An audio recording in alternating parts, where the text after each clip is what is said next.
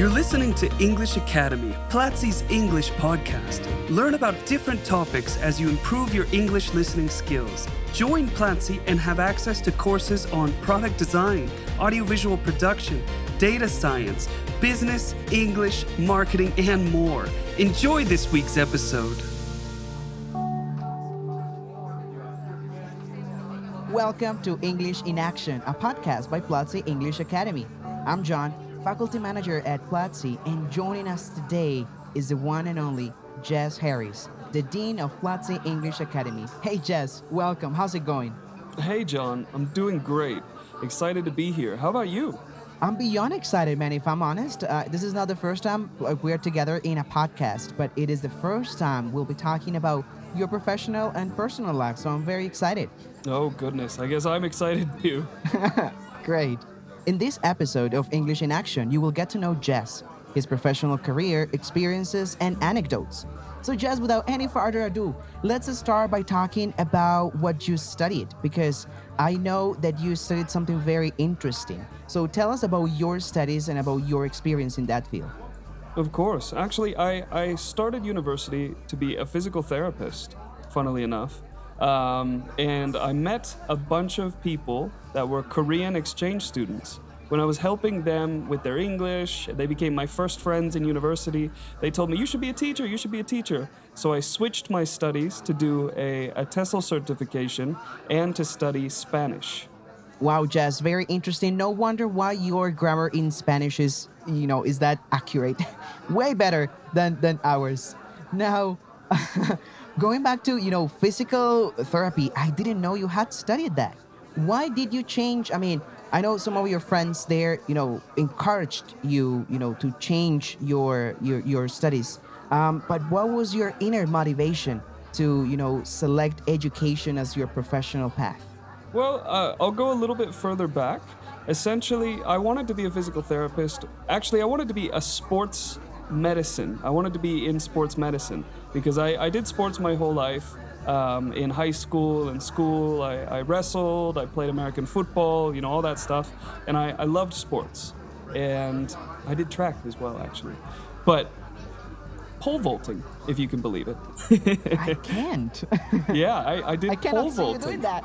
Yeah, I know, right? I did pole vaulting, and well, I also ran the 200 meter, um, which I was I was pretty good, and I did triple jump, which I was not that great at, um, but I really liked it. So I did triple jump, pole vaulting, and ran the 200.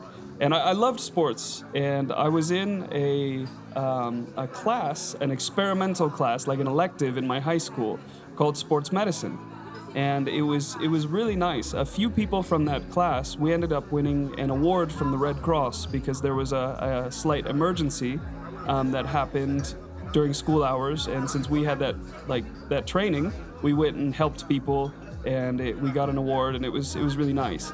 So I, I wanted to be um, in that field. So that's why I wanted to do physical therapy initially. Um, but when I got to university, I realized all the math and science that you need to be a physical therapist. And it, well, it's essentially like being a doctor. You know, it's it's a lot of years of university, and university in the United States is extremely expensive.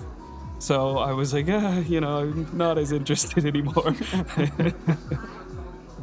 It was because of the numbers, uh, you know, in the classes, or it was because of the cost, or both. The cost mainly. Um, I, I come from a fairly low income family, and uh, I, I, had, I had no support from my family at all when it came to university. So I was trying to take everything on my own, and you know I was very young and had no idea what I was doing. So the cost was extremely daunting. You know, when you make a couple hundred dollars, you know, a month, and you look and one semester in university, you know, it's ten thousand dollars. You're like, oh god, I'm gonna be in debt forever. Oh wow, yes, I can imagine. Mhm. Wow, Jess, amazing. Now let's move a little bit to you know to talk about your professional background and your work experience because I also know that you've been here in Colombia for a while and you've had different jobs and you've been you know in different places in different cities. Tell us all about your work experience. Oh my goodness. I think I've done many things, not only in Colombia, but in, in the States, um, before university, after university. When I left high school, Um, I had no direction, no idea what to do. Um, I had, you know, wasn't even thinking about going to university. I had never taken my SATs. I didn't know anything, and I was just kind of a dumb kid with with no direction at all. Uh, my brother gave me a call and said, "Look, up where I'm living in the north, in a in a town called Bellingham, they are hiring um, unskilled labor. They're, he literally said they're hiring monkeys."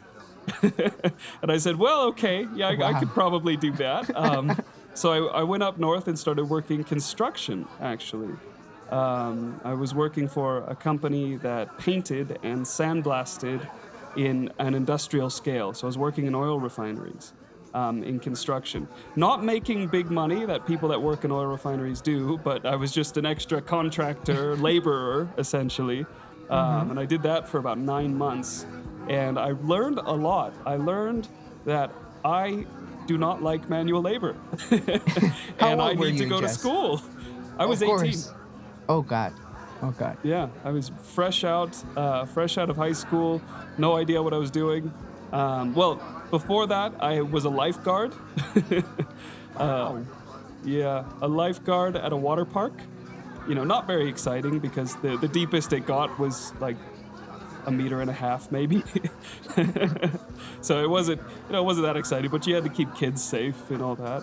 Um, and then I went to do construction. Had no idea what I was doing. Uh, I stayed there for about nine months, and that really pushed me to go to university and you know study something and do something different with my life.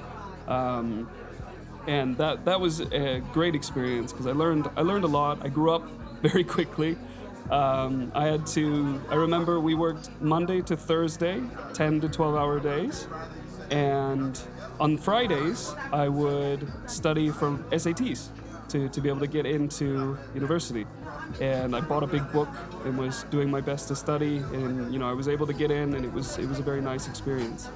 Well, man, I feel you there when you talk about SATs because I've taken a couple, in you know throughout these years, and they, they're hard. They are kind of like the equivalent uh, exam to ICFES or you know Saber Pro or something like that in in Colombia and in some other countries.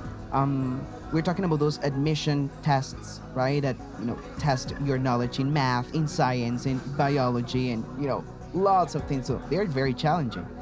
Exactly. They, they are very challenging. I, I realized I'm a good test taker because I'm good at probability. so I can kind of Wow. identify which answers are wrong when it comes to multiple choice and get an idea of what answer might be correct.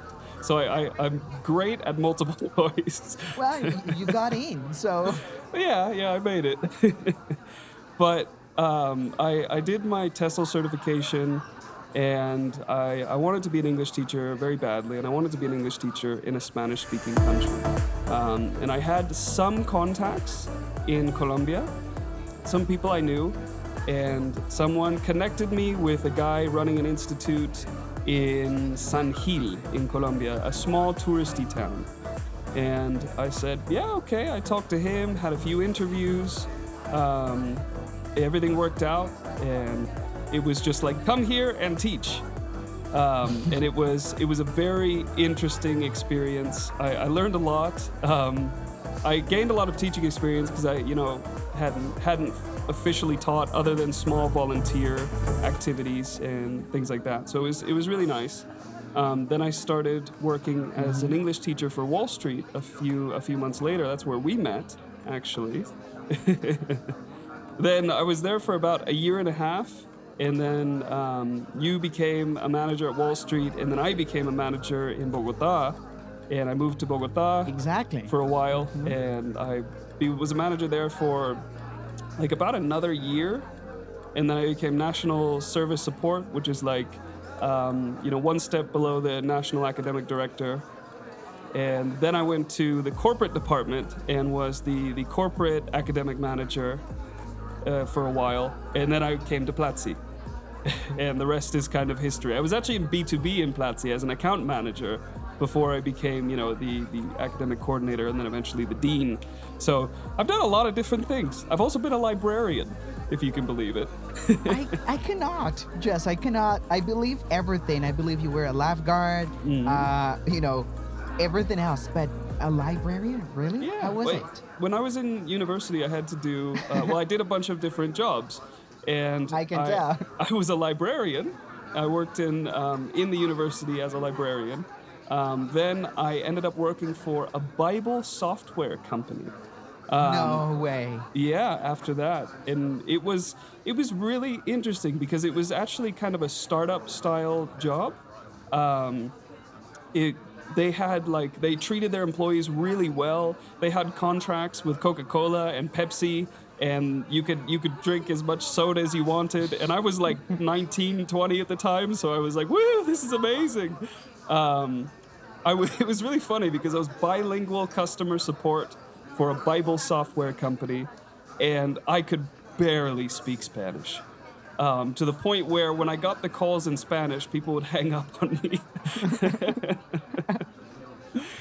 Oh wow, man, quite a journey. Very interesting to see you, you, your evolution throughout the years, right?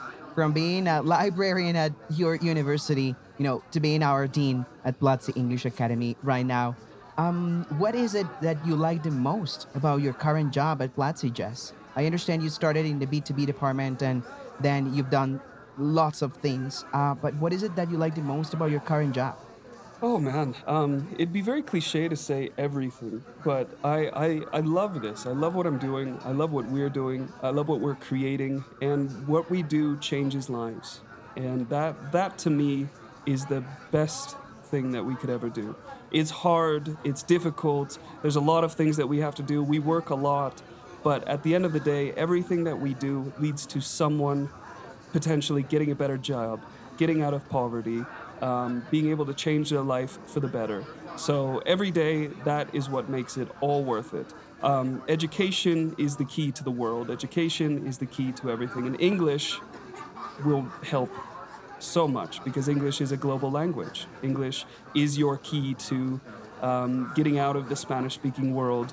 Um, if you have to, maybe you don't need to. Maybe you can you can make it better. You can work at a place like Platzi that wants to make everything better and improve things through education. And honestly, that's that's the absolute best thing. Um, and that's what keeps, I think, all of us going. Is that that we are changing people's lives, and that's that's wonderful. You are listening to this ad because it seems it's the best moment to tell you something really interesting. This week, we are launching a course on how to be a product owner. You will apply your knowledge in a case study and you will develop your management skills through several interactive activities. Take advantage of this course and take your skills to the next level. Remember, go to platzi.com slash product owner and never stop learning. Fantastic. Jess, I definitely feel you there. I, I do believe as well in the power of education to transform the world and change people's lives. So I feel you there. And I want to thank you for your willingness to share your story and all what's behind, you know, your personal and professional achievements and the way in which you, you know, landed here at Platzi and in, and in Colombia. It's now time to play something with our audience, Jess. I want you to share with us three facts about you, but one of them won't be true. Let's see if I can guess that false statement about yourself. Are you ready? Sure, yeah, let's do it. All right. Tell us the facts. Okay. Um, I am a huge nerd, and I love to play Dungeons and Dragons. Um, I have broken eight bones in my life at different moments. And I have a beautiful black lab, Labrador dog, called Gage. He's a huge tank. Wow, Jess. I'm gonna have to be very honest. I kind of know the answer already, uh, but everybody, stay tuned to find out the answer. Jess, you mentioned earlier that you have worked as the academic coordinator, um, you know, in a B2B department at, at another job, and that was the way in which you, you know, actually ended up here at Platzi. Tell us more about that experience in, in the B2B world, in the business world. It was amazing. It was interesting. It was difficult. It was a lot of fun.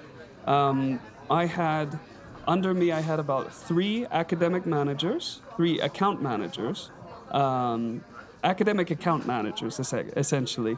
Okay. um, I, we had about 30 teachers, that were running all around um, Bogota, and then we had some teachers on the coast in Cartagena um, for other deals that we had, and it was um, it was crazy because we had you know we had several clients and we had teachers bicycling, you know, taking buses, going everywhere, biking around, trying to make it to their classes and getting there on time. Um, and coordinating all of that was a huge challenge because if you know anything about Bogota traffic um, and 30 different employees, we had a person late about every day and we had to find ways to, to fix it to make the clients happy. I had to um, go to a lot of actual businesses and talk to them and, and do events and you know help them renew and keep studying English. Um, I remember I went to Cartagena and, and did a couple of uh, events there. I actually flew to a very remote place in Colombia called El Vichada to an Air Force base to sell um, our program. To um, Wow. yeah, it was it was an interesting experience because we had to take the the plane to get there was like a C-130 troop carrier. They called it Hercules. um, and it was not a commercial plane at all. I was strapped into the side like you see in the movies where people jump out the back. It was one of those guys. It was really cool. Did you get a Um, parachute as well? No, goodness, no, I didn't get a parachute. I would have been worried if they gave me a parachute. but it was it was a really cool experience. Um, I loved it there. It was it was really beautiful that place. Um, I actually on my Instagram there I the profile is me with a parrot, and that parrot is from that Air Force base, and it's a wild parrot that the soldiers just started feeding, and it it stick it sticks around. They called it Nino. Um, Oh. oh wow. yeah. Just very, very surprising. I had no idea about that, and I'm pretty sure our listeners, you know, had no idea about that either. What did you learn from from that whole experience? Um, I learned kind of how to deal with clients. Um, I learned how to solve people's problems. Um, it it made me a, a really good or even a better problem solver because I feel like there was always a little thing that a client needed. Um, it really helped me to understand the B two B world and and how that works. Um, yeah, it was it was a fascinating experience. And then in Platzi, it kind of reaffirmed that because it was very similar. Um, B2B tends to work, at least in Latin America, the, the same way, um, be it in Colombia, be it in Mexico, in, in wherever, in Chile, anywhere. Wow, just amazing, amazing story, amazing background. So let's spice this up even more. I'll ask you now a couple of random questions, and I want you to share the first thing, the first answer that comes to your mind. Does that sound good? Sure, yeah. All right, perfect. These are random questions, Jess, so be ready. Now, the first one is What is the funniest thing that has happened to you recently? Um, you might remember this, but I went to karaoke recently. Oh, yeah. and I had to sing a song where I, I don't remember the name of the song. Maybe you can remind me. It was a song I was not very familiar with. Um, about two, it was two uh, reggaeton singers talking to each other. Um, and I thought the dynamic was between a man and a woman, and I thought I was taking the female role. Um, so I, I had tried to do my best imitation. And then I found out at the end that it was it was actually just two guys talking to each other, and um, I realized I butchered the entire song, and it made me laugh a lot. oh, man, I remember that entirely. Jesus. I, I cannot really remember the name of the song right now, uh, but you, s- you you sang that song with, with Cesar, right? Yes, yes, with Cesar. Jesus. Oh my goodness. What a night, Jess. Now, moving on. Um, second question. How would you sell hot chocolate in Florida in the summer? Be creative. Oh my goodness. Okay. Um, whew. All right. Let's think. I, I've got a couple of questions here. What kind of situation am I in? Do I have control of the environment, um, or am I in a lemonade stand on the side of the street? Oh my goodness. Uh, you can control the situation somehow. Okay. if I would do that, I would put it in a closed environment. I would crank the AC, the air conditioning, as high as it goes, or as low as it goes, technically, and make everybody really cold. As cold as possible, even though it's hot outside. Because, you know, you have the warm, the warm, the very hot Florida summer. You walk into the store, the store is freezing, so you're immediately very cold, and then I'll just be there, hot chocolate? Wow, a little bit aggressive, but I'm pretty sure they would be effective. I- well, you you gotta sell something, right? or or I would make it. I would call it iced hot chocolate and put ice cubes in it and make it technically cold chocolate. Um, so that that would be the, the secondary thing if I did not have the AC ability. oh man, you uh, you keep on surprising me, Jess, day after day. now, last but not least, what part of the human face is your favorite? I think that's pretty easy uh, for me. I think the eyes. Um, the eyes are the window to the soul, right? Um, eyes, I, I feel, are so expressive. Even, and I've noticed a lot more, especially now with the with the pandemic and people using masks and everything. You can see every emotion from the eyes. Um, even if you can't see the mouth or the nose or the, the cheeks or anything like that, you, you still know if a person is smiling. You still know if a person is frowning. I mean, not all the time, but usually. So I, I think um, the eyes are my favorite part of, of face, I guess. Well, yes, yes, yes, Jess, I agree with you there. Um, I also think you know eyes are very expressive, and you can learn and read a person's emotion, you know, from from their eyes. you know, John, I'm going to cut in here and spice this up even more. Um, How would you sell hot chocolate in a Florida summer without repeating mine? Wow, Jess, uh, you left me speechless. I was not ready for this at all. Um, but, okay, I cannot use a giant fridge. Um, what I would do, I would just, you know, I would, I would, I would give this chocolate for free, but I would ask people for something in return, not necessarily money.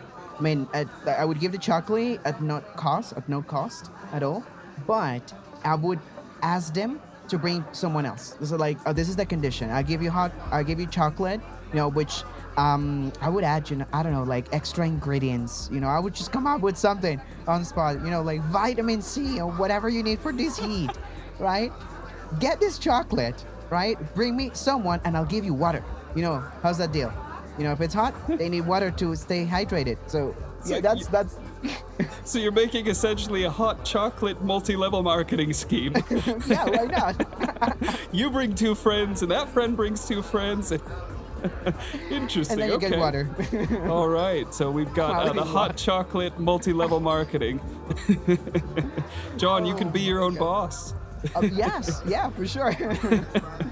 well, Jess, we've had lots of fun. Let's let's now see if we can guess the false fact about you, and I hope there isn't another question in return to me, right? Uh, so, Jess, uh, what what were those three facts about you? Well, um, that I'm a huge nerd and I play D&D, that I've broken eight bones, and that I've got a black Labrador named Gage. Wow, as a matter of fact, I know that you play D&D because I love D&D as well. So it's not that one. I'm not really sure about the, the eight bones and the dog, but I'm gonna say that you don't have a black dog named Gage. Well, John, you're right. You're right. I don't have a black dog named Gage, but my brother does, and I love that dog. It's Oh, it's okay. his dog technically. It's not mine. All right, all right. I, I, I'll, mhm. I'll take it. I'll take it. wow, Jess, it's been a great pleasure having you here in this podcast. But before we go, I want you to share with our community some advice on how to keep a work life balance. That's difficult, and especially when you're working at home, it can be even more difficult because you tend to work more because well, you don't have a commute, and well, you're already at work, right? Um, for me, it's all about scheduling. Schedule your time. Um, schedule the time that you're going to be working. Schedule your breaks, and schedule the time you're going to leave. That's that's key. Um, that scheduling will keep you from working 12, 15 hours because if you can if you can put something off and it's not urgent and maybe you don't finish something well maybe you can finish it tomorrow. But make sure that you go home. Um, if you're working in the office you know that at six well you've got to catch your bus or your train or whatever to get home or you have to drive home and everybody kind of leaves around that time and that's fine. But when you're at home you can tend to forget about that. And all that time you spend in the commute you might spend working. Um, so it's important to schedule your time schedule your free time take active pauses, schedule, like I said, schedule your breaks. Uh, maybe you'll have little 15 minute, 20 minute breaks here and there. Um, schedule your lunchtime. All of that will be really important for you to keep your work life balance and not be consumed um, entirely by your work. Very wise words there, Jess. Um, we all have something to learn from those from those words. So I appreciate your your honest comments here, and I want to thank you for your willingness to share your experience and your knowledge, Jess. Before we go, where can our students find you? Well, John, people can find me on Twitter and Instagram with my first and last name, Jess Harris, and 50. Jess Harris 50 is my handle for both Twitter and Instagram. If you want to see the parrot named Nino that I met in El Vichada in Colombia, well, it's on Instagram. well, everyone, you already know where to find Jess. So, just one more time, thank you so much for your time, and thank you everybody for listening to English in Action. Next week, we will have a brand new podcast episode. Go to platzi.com slash action and watch a free class. It'll be available for seven days. Jess and everybody, till the next time. Thank you so much. Take care. This was English Academy, Platzi's English podcast. Thanks for listening. Share this podcast if you liked it and let us know which topics you would like for us to discuss in future episodes by going on Twitter and using the hashtag Platzi English.